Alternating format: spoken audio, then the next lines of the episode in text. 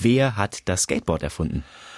Ja, in den Annalen der Skateboard-Geschichte findet sich niemand, den man wirklich als den einen Erfinder des Skateboards benennen könnte. Aber ich glaube, das Interessante an der Frage ist ja auch weniger jetzt ein Name, sondern die Hintergründe für die Erfindung.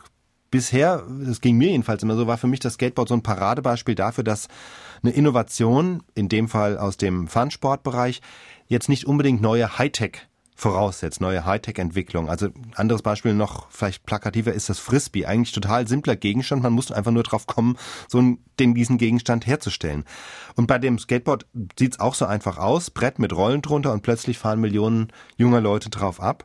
Jetzt bin ich der Sache doch mal ein bisschen nachgegangen und ähm, muss sagen, beim, zumindest beim Skateboard war die Geschichte doch nicht so einfach. Meine erste Überraschung war, es ist sehr viel älter, als ich bisher dachte. Ich weiß nicht, du bist jetzt noch jung. Wie alt schätzt du ist das Skateboard?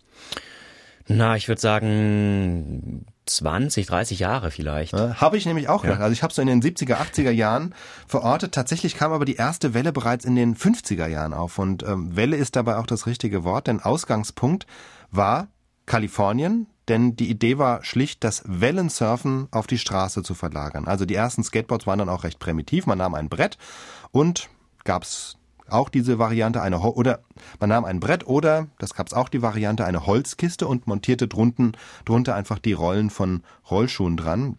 Hat funktioniert, gab aber am Anfang natürlich viele Unfälle und ja, gegen 1965 kam das Skateboard auch erstmal wieder völlig aus der Mode, verschwand von der Bildfläche und erst dann in den 70er Jahren, das ist wahrscheinlich die Zeit, an die wir uns dann erinnern, kam dann die zweite Welle und damit eigentlich der erste, damit eigentlich auch der Durchbruch dann bei uns in Deutschland. Und diese zweite Welle, die hing dann eben doch mit einer technischen Innovation zusammen und zwar aus der Materialtechnik. Das heißt, das Stichwort heißt Polyurethan. Das ist eine besondere Kunststoffgruppe, von der vor allem in den 50er Jahren immer neue Varianten erfunden wurden, unter anderem eben auch dieses künstliche Hartgummi, aus denen die Skateboardrollen heute bestehen. Und dieses Rollenmaterial zusammen mit den entsprechenden Achsen, die dann auch eine entsprechende, die dann auch eine gewisse Beweglichkeit erlauben, die machen dann eben erst dieses coole, gleitende Skateboardfahren möglich, wie wir es heute kennen. Und mit all den Manövern, die die guten Skater drauf haben. Und damit begann dann die eigentliche Hochphase des Skateboards in den 70er Jahren, die ja mit einigen Auf und Abs bis heute ja doch anhält.